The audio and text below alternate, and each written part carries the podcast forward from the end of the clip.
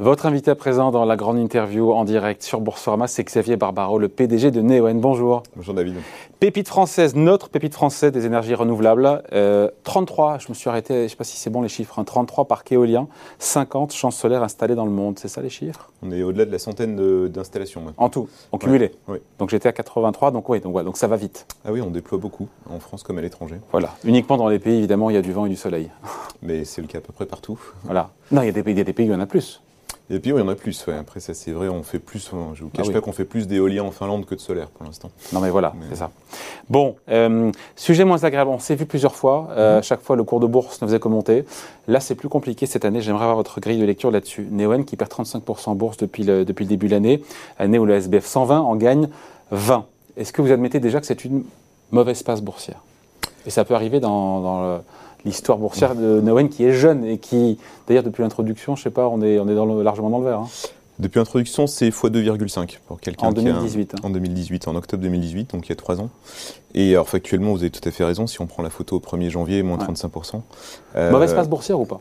Non, euh, pas, en tout cas pas vu de chez nous, puisqu'en fait on est monté euh, d'une vingtaine d'euros entre en six semaines entre mi-novembre et fin décembre, et puis ensuite on a fait le chemin inverse. Jusqu'à 65 euros au plus. Ouais, C'était un effet d'indice américain dans lequel on est entré, et qui six ah. semaines après notre entrée a dit qu'en fait on allait être moins présent euh, pour faire de la place à d'autres d'autres sociétés. Quel indice américain Le S&P Global Clean Energy Index. Et donc on est. Et donc vous êtes dans, les, dans le, vous rentrez dans cet indice et donc fin novembre. Alors on, découvre ça un peu en temps réel parce que nous on n'avait jamais tapé à la porte de cet indice. Donc fin novembre on rentre dans cet indice et il y a toute la gestion passive qui réplique eh l'indice en fait donc énorme flux acheteur. Et le même indice euh, explique en janvier qu'il va euh, faire de, enfin passer de 30 composantes à 80 et donc euh, du coup il fallait se, se, serrer un peu pour faire la place au nouveau et donc flux vendeur à peu près symétrique. Et donc euh, plus 20 euros, moins 20 euros. Donc c'est ce qui ramené à peu près aujourd'hui au cours d'octobre-novembre 2020. Bon, donc pour vous, il n'y a pas de reproche particulier des investisseurs, il n'y a pas de, vous trouvez pas ça injuste Voilà, c'est la seule explication ou il y en aurait d'autres? je pense qu'il ne faut rien trouver ni juste ni injuste. Hein. Le, la, bourse vit sa vie. Non, parce qu'il y a un engouement. Certains disent que, voilà, euh, pourrait se dire, bah, cette euh, disgrâce, entre guillemets, boursière actuelle, elle était aussi excessive que l'engouement qu'on a pu voir justement sur le titre en, début d'année et que c'est les ben, marchés qui sont comme ça aussi. Quand on détourne, on va dire, euh, les, les fameux trois mois où il y a eu euh, euh, hausse puis baisse, bah, le parcours est assez sain et je pense qu'il reflète surtout l'aventure industrielle et, financière de la société. Nous, notre travail justement, c'est d'avoir une société qui grandit, qui est profitable, hein, c'est le cas depuis 12 ans, et, et c'est ça qui est, je pense, reflété dans un parcours de bourse qui, une fois qu'on prend un peu de perspective et qu'on enlève ces, ces, six semaines de hausse puis six semaines de baisse, est une belle histoire depuis octobre 2018. C'est clair, euh, et on va en parler. Après, bah, Xavier Barbaro, c'est vrai que euh, vous, vous, payez aujourd'hui encore 70 fois les bénéfices attendus pour 2022. Donc vous êtes déjà aujourd'hui très bien valorisé. Euh, oui, mais ça reflète les perspectives de croissance. C'est-à-dire qu'on n'est pas une foncière qui serait euh, surpayée parce que. Euh, ah, une foncière qu'un père de 70 demande à voir. Hein. Justement. mais c'est parce qu'on est en train, vous le disiez tout à l'heure, on est en train d'augmenter rapidement notre capacité. on le fait en France, on le fait à l'étranger, on le fait dans le solaire, le stockage, l'éolien. On a un savoir-faire qui n'est pas unique, mais qui est rare. Et, et ça, justement, c'est ce qui est pris en compte, dans, j'imagine, dans, dans, dans ces ratios parce que positionner Neoen est positionné sur euh, cette thématique porteuse qui va vous apporter de la croissance pendant longtemps encore je pense qu'on a quelques belles décennies devant nous, c'est pas quelques belles années ou quelques. C'est ce que nous disait le patron Saint-Gobain qui était là en début de semaine. Il nous a dit on a trois décennies de croissance devant nous. Bah, on vit une révolution, alors que ce soit de notre côté, côté production, ou que ce soit du côté de Saint-Gobain, côté économie d'énergie. Il y a à l'échelle mondiale hein, euh, une révolution profonde. On parle de milliers de milliards d'euros euh, qui vont, dans les prochaines décennies, tourner autour de ces sujets de transition énergétique. Ouais. ce qui est intéressant, c'est que vous êtes présent sur toute la chaîne de valeur. C'est vrai que c'est intéressant quand on met un peu le nez là-dedans, c'est à la fois le développement, encore une fois, des projets, euh, l'exploitation euh, des parcs euh, ou des centrales photovoltaïques ou éoliennes, stockage aussi d'ailleurs, stockage mhm. d'électricité. Voilà, c'est votre force, ça, quelque part, d'être présent sur toute la chaîne de valeur. Ce qui est tout à fait vrai, c'est que d'être présent dès le développement des projets, alors même si parfois c'est un chemin de croix, en particulier en France, ça crée beaucoup de valeur et ça crée une forme de confort pour nous, puisqu'on sait ce qu'on a développé, donc il n'y a pas de mauvaise surprise. Être présent aussi dans des choses innovantes comme le stockage, hein, ça, ça nous positionne de manière assez original par rapport à nos concurrents qui sont souvent, on va dire, plus dans la production avec euh, l'intermittence qui va avec. Nous, on apporte une solution à un des, euh, verrous des énergies renouvelables qui sont justement l'incapacité de contrôler le vent ou le soleil. Eh ben, L'expertise de Neoen dans le stockage est évidemment la réponse à ça. Pourquoi chemin de croix en France euh, quand on veut développer euh, On imagine la réponse, mais on a, on a envie de vous entendre. Euh, alors c'est surtout vrai dans l'éolien, et enfin c'est surtout vrai d'ailleurs pas forcément localement. Moi je trouve qu'on est pas mal accueilli quand on développe un projet, mais il y a comme un peu un buzz anti-éolien, on le voit dans, on le voit dans la campagne présidentielle en ce moment. Oui. mais il faut en tenir compte aussi quand même. Bien sûr, mais on en tient compte. Je pense qu'on est nous un acteur raisonnable. On a vocation à être là pendant des décennies et avoir des relations de bon voisinage. Et donc je pense que les projets que nous on développe sont assez consensuels. C'est pas le cas de tout le monde. Vous n'irez jamais contre les riverains? Après, on peut pas, euh, on peut pas mettre tout le monde d'accord, mais enfin, en tout cas, nous, euh, les projets qu'on a obtenus, on les a obtenus, je pense, dans des mm. bonnes conditions et à nouveau dans des. Mais l'éolien en mer, c'est pas plus une solution quelque part qui résout. L'éolien en mer, c'est très bien, c'est pas notre métier à nous. On mm. On fait pas tous les métiers. Je sais, je sais, je sais. Mais parce qu'on a pas trop Nexence qui sera avec toi en début d'année prochaine pour en parler. Et euh, l'éolien en mer, alors en France, on n'est on est pas très en avance, et il y a aussi des sujets avec des pêcheurs, etc. Mais il y a l'éolien en mer, ça fait un, quand même 10 ans qu'on attend. Il n'y a pas moins de permittence sur euh, l'éolien euh, offshore, donc euh, marin Il y a plus de vent, moins d'intermittence, il y a plus de coûts. Planter une éolienne dans la mer, c'est plus compliqué que de la ah. planter dans le sol. Et au final, quand on met tout ça bout à bout? Bah, Au final, il y a de la place pour tout le monde, parce que l'important, et c'est vrai aussi finalement pour le nucléaire ou l'hydraulique, l'important c'est qu'il y ait un mix. Justement, c'est qu'on ne soit pas devenu dépendant d'une région ou d'un climat particulier. on peut dire aujourd'hui, vu la taille que vous avez atteint, que Neoen joue dans la cour des grands.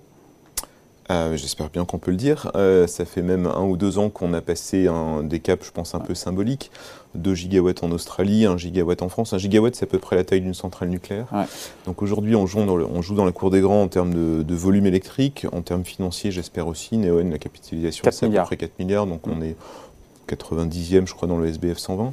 Euh, on joue dans la cour des grands aussi en termes de ce qu'on apporte à notre propre secteur. Euh, on innove en termes de prix, en termes de techno. Euh, on fait partie des références dans le secteur et, on a vocation à, ne pas s'endormir sur nos lauriers et à continuer à avancer. Mais oui, je crois qu'on fait partie des grands. Cette électricité verte, vous la vendez à qui? C'est intéressant parce qu'on se dit, mais tiens, à qui, à qui vend ça? C'est essentiellement quoi des, énergéticiens aussi, des acteurs industriels J'ai vu que Google était, ça, dépend des pays. était client. Euh, Google est doublement client de Neoen. Hein, deux parcs, deux parcs finlandais ah alimentent Google chez nous. Ah. Euh, on vend de l'électricité à des grands industriels, Philips, Heineken. On vend de l'électricité à des transports publics, le métro de Sydney, le tramway de Melbourne. En France, on vend surtout euh, au pot commun. Donc l'État en fait nous achète pour ensuite remettre ça, euh, on va dire, dans le, dans le mix électrique. mais ça dépend des pays. On vend aussi, vous le disiez, à des énergéticiens. Donc on vend par exemple à Engie en Australie. On est un fournisseur d'Engie qui ensuite revend notre électricité à la découpe. Et donc tout ça, ça montre qu'il y a plusieurs canaux de commercialisation. On vend aussi parfois sur les marchés spot. Ce qu'il faut avoir en tête, c'est que l'électricité que produit Neoen en particulier aujourd'hui est moins chère que le mix de beaucoup de pays. Donc quand oh, on vend vrai? Ouais. nous, on aime bien les contrats longs. On dit mais on dit souvent que l'énergie euh, verte elle est plus chère que l'énergie euh, nucléaire et on, dit, on, le dit souvent, mais c'est pas pour ça que c'est vrai. ça, ça, a longtemps été vrai, bien sûr. C'est plus le cas aujourd'hui. Euh, écoutez, nous, on, était euh, dans le dernier appel d'offres euh, gouvernemental en France, dont on a eu les résultats il y a, trois semaines. On était numéro un. Et on vend de l'électricité une cinquantaine d'euros, qui est moins cher qu'aujourd'hui que le prix des marchés spot en mmh. France. Donc c'est vrai depuis un certain temps en Finlande, au Mexique, mais c'est vrai aujourd'hui en France. L'électricité que, solaire que vend Neoen en France est moins chère que l'électricité classique. Mais après, je repense à ce qui s'est passé en Allemagne notamment. Il n'y a pas eu assez de vent cet été.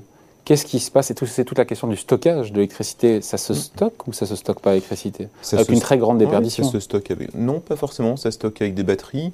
Ça se stocke d'une certaine manière avec des barrages. Hein. Il y a des stations de pompage qui peuvent aider à faire remonter l'eau. Euh... Des stations de pompage qui font remonter l'eau. Alors c'est pas notre métier, mais donc vous avez quand vous imaginez un barrage hydraulique euh, en bah, Suisse par exemple, il, y a, aussi de dans l'autre sens, la nuit quand l'électricité est pas chère, on, renvoie l'eau euh, dans le barrage pour la returbiner dans la journée et avec un très bon euh, ah. coefficient une très bonne efficacité. Donc il y a des solutions de stockage, que ce soit nos batteries, que ce soit les barrages historiques. À ceux qui disent l'éolien c'est bien, mais avec la permittence, encore une fois, l'intermittence, si on manque de vent, il faut bien qu'il y ait un backup, il faut bien qu'il y ait. alors la première réponse était celle que vous donniez tout à l'heure, c'est un mix. D'abord avoir de l'éolien en mer comme du solaire, comme de l'éolien terrestre. La deuxième réponse, c'est le stockage. La troisième réponse, et, les plans de relance, en particulier en Europe, vont travailler là-dessus, c'est les interconnexions entre pays. C'est-à-dire qu'on raisonne à une maille plus grande que quand il y a du vent euh, dans la mer Baltique et du soleil au Portugal, que tout ça puisse circuler. Et puis après, euh, la quatrième réponse, c'est aussi le pilotage de la demande. Historiquement, euh, la demande était ce qu'elle était et il fallait y répondre. Aujourd'hui, on va essayer de moduler ça. C'est pas notre métier à nous, mais d'autres vont faire ça très bien, du comptage intelligent, des smart grids, et ça va permettre de mieux interfacer tout ça. Bon, l'objectif, c'est toujours 5 gigawattheures euh, de capacité fin 2021, c'est Ouais, ça 5 gigawatts, donc on a confirmé qu'on y serait récemment. Donc ça, Alors, euh, euh, en construction et où en, opération. En euh, opération, c'est ce qui n'est pas la même chose.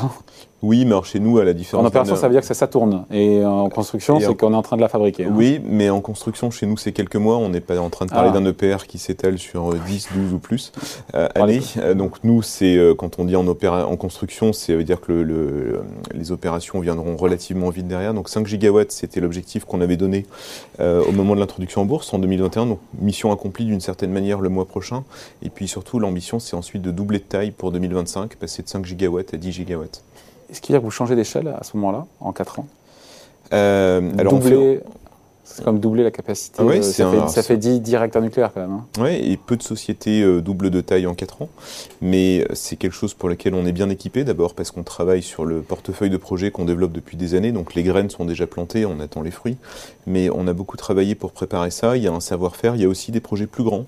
Alors l'idée c'est pas de dépendre chez Neoen de un ou deux blockbusters, on veut surtout continuer à être assez répartis en termes de projets, mais c'est vrai qu'aujourd'hui, quand on faisait un projet d'une dizaine de mégawatts, donc en gros une dizaine de millions d'euros Mhm. D'investissement, euh, dans, le, dans le passé. Aujourd'hui, on raisonne plus sur des choses 2, 3, 4 fois plus grandes, donc ça nous permet aussi d'avancer plus vite. On voit le changement d'échelle. Euh, Neoen qui est victime aussi, de, bah, pour le coup, de pénurie de composants. Euh, ce qui vous oblige un petit peu à différer, c'est ça, à repousser euh, des projets d'investissement, notamment dans le solaire. Est-ce que c'est pas ça aussi qui a pu peser sur, sur le cours cette année, en se disant que voilà, euh, des projets sont retardés chez Neoen, et ben, ça fait c'est moins de croissance, et donc comme c'est chèrement valorisé, et ben, voilà. Oui, alors le- les problèmes de supply chain, comme bon, dans beaucoup d'industries, touchent aussi le renouvelable, hein, que ce soit les éoliennes, l'acier, donc le cuivre, que ce soit les panneaux solaires, donc le, le- le silicium, et évidemment le transport, puisque tout ça est, est manufacturé à plein d'endroits dans le monde, ça, ça joue sur notre industrie. Il y, a, il y aura un, un petit effet rattrapage, hein, puisqu'on on continue à gagner des projets, même si euh, euh, la, la partie on va dire, en dur, ce qui est en opération ou en construction, est peut-être un peu décalée. Je pense qu'on a été d'abord très lucide sur le sujet. On était les premiers en mars 2020, au tout début du Covid, à dire oulala, il y aura des effets longs de ce qui est en train de se passer. On disait à l'époque que ça durera au moins un an, un an et demi. Aujourd'hui, on dit même que ça va s'étaler jusqu'en 2023. Mais euh, on continue à gagner des projets. On est bien équipé ensuite pour les, euh, pour les réaliser. Et donc, ça ne nous a pas fait du tout dévier de notre objectif euh, 2025 qui est de 10 gigawatts. voilà. Mais, euh, Et doubler de taille. À ce moment-là, quand vous aurez doublé de taille, on vous le souhaite évidemment, Xavier Barbaro, quel sera le chiffre d'affaires? Ah, au ça, doigt on- mouillé. On, on communique pas là-dessus. Non, mais euh, dans quelle zone de chiffre d'affaires on sera par rapport à Vous aujourd'hui voyez, aujourd'hui, avec 5 gigawatts, on, on est, euh, on va avoir un chiffre d'affaires qui est à peu près 300 millions de- Ouais. d'euros pour donner un repère. Oui. Le, les 5 gigawatts suivants auront peut-être un chiffre d'affaires inférieur parce qu'on est de plus en plus compétitif. C'est une Ouais. bonne nouvelle, évidemment, puisque c'est ça qui nous permet de grandir. Donc, euh, la même capacité aura un peu moins de revenus, mais elle nous aura aussi coûté moins cher parce que les coûts baissent.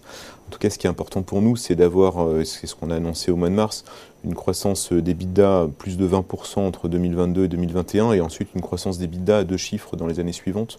Donc ça reste une belle trajectoire, non seulement industrielle, donc en termes de capacité installée, mais on veut surtout aussi avoir une belle trajectoire financière. Une croissance de l'EBITDA très saine, puisqu'on est une société profitable, c'est pas qu'une question d'EBITDA. Oui, c'est Euh, chaque année depuis c'est rare 11 d'ailleurs un pure player du secteur qui est peu profitable, même si c'est. Chaque année, depuis pas 11 assez, ans, mais- notre résultat est positif et c'est une bonne habitude à garder. Les marges, j'ai lu un chiffre, je ne sais pas s'il est vrai d'ailleurs, marge proche de 80% du chiffre d'affaires. Oui, C'est énorme ça Bah oui, parce qu'on investit et ensuite, je ne vais pas dire que ça tourne tout seul, bien sûr qu'il faut entretenir nos éoliennes et, et nos Oui, nos ça. batteries. Mais c'est vrai que, comme dans certaines autres industries, peut-être euh, peut-être l'immobilier, l'investissement et surtout au début, les, les OPEX, les charges d'exploitation sont relativement limitées. Donc 80% de marge d'EBITDA, c'est la guidance qu'on a donnée pour notre business plan. Bon, dernière question, réponse par euh, oui ou par non. Est-ce que c'est vrai que Total aimerait bien vous racheter? Faut, faut demander, faut demander à Patrick Pouyanné. Euh, mais je pense qu'on est une belle société, je pense qu'on est rare, euh, et je pense qu'on a effectivement la capacité de développer beaucoup. Euh, Total, comme d'autres pétroliers, comme d'autres énergéticiens historiques, s'intéressent à juste titre aux renouvelables. Ils n'ont pas de machine à remonter le temps. Nous, Ouais. tout ce qu'on a constitué depuis des années a beaucoup de valeur. Mais mon job, hein, euh, c'est de rendre cette Vous n'êtes société. pas à vendre? Ça, c'est la décision souveraine de nos actionnaires. Ouais. Mon job à moi, c'est de faire en sorte que cette société avance bien en pouvant rester indépendante. Après, si nos actionnaires veulent nous vendre, j'irai pas m'immoler par le feu. Non, Euh, non, ça reste vraiment leur liberté. Mais Neoen est un acteur qui, aujourd'hui, en étant indépendant, grandit de manière euh, très rapide et très saine. Après, qu'on soit à vendre ou pas, euh, c'est, je pense pas que ce soit le cas, mais en tout cas, ça fait partie de la vie des sociétés. Euh, mais à nouveau, moi, l'objectif que je me donne et que pour l'instant j'espère avoir réussi, c'est de réussir en étant indépendant et je pense qu'on peut le rester encore longtemps. Voilà donc Xavier Barbaro, PDG donc de Neoen, cette pépite française, notre pépite française des énergies renouvelables. Merci d'avoir été l'invité de la grande interview en direct sur Boursorama. Bye, au revoir. Merci.